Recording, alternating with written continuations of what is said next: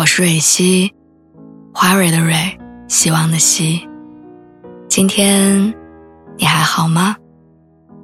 你可以在微信公众号和微博中搜索“蕊希”，每天晚上我都会用一段声音陪你入睡。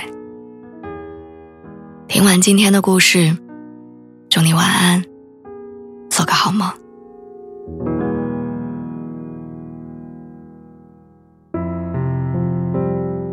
我曾经看到过一个很好的说法，说，生活在你附近的一公里之内。你每天遇到的人、吃过的饭馆、走过的街道，他们构成了你的生活。我有一个北漂了七年的朋友，去年回了老家。回家之前，他是九八五大学的博士，是互联网大厂的研究员，是所有同学都羡慕的样子。可是没想到，他突然辞掉了大厂的工作，回到了我们这个十八线小县城，过起了粗茶淡饭的生活。他在靠近江边的地方买了一个二手小别墅，每天种花、种菜、遛狗，很悠闲。没事儿的时候也会看书、写小说，给各大报刊杂志投稿，赚点小钱。亲戚朋友们不理解。搞不懂为什么他要放弃大好前程，回到一个鸟不拉屎的地方。但只有他自己乐在其中。他说：“这样的生活才叫活着。”上个月休假的时候，我去见了他一面。到他家的时候，他正好在给门前的那块草地除草，动作娴熟利落，一气呵成，看起来很有经验。如果不是认识她十几年，我很难想象眼前这个衣着简朴、素面朝天的女人，曾经是一个年薪五十万的高级白领。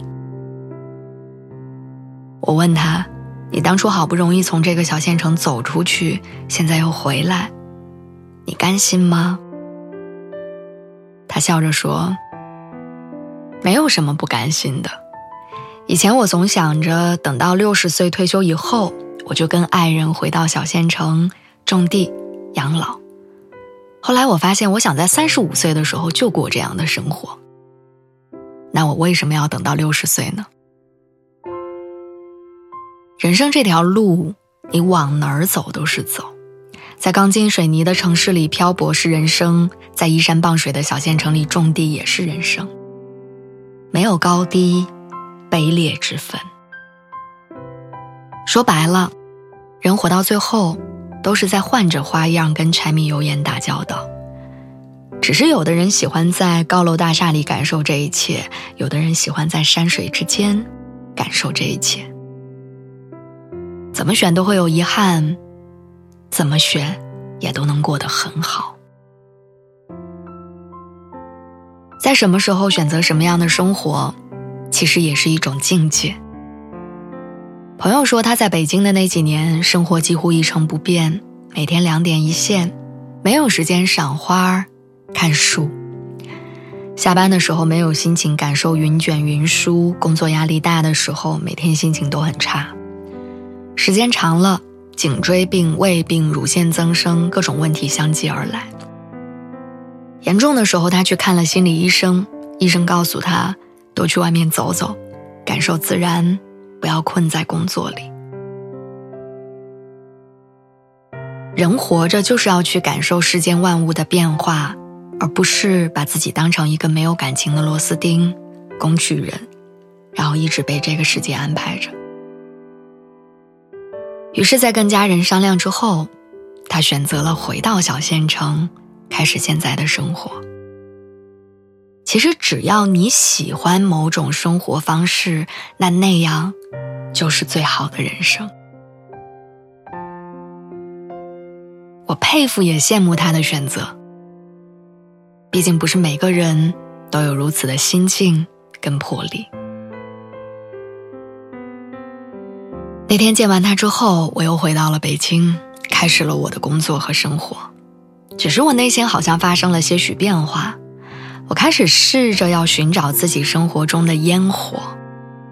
下班的时候扫一辆动感单车，吹着晚风，一路骑行回家。周末的时候，我就会去逛地摊儿、菜市场，买一些很新鲜的、带着泥巴的蔬菜。节假日的时候，我会约几个好朋友到家里，我们一块包饺子，而不是点外卖。这些具体而平凡的瞬间，似乎让我的生活变得真实而饱满。以前我总觉得生活是诗和远方，现在我觉得。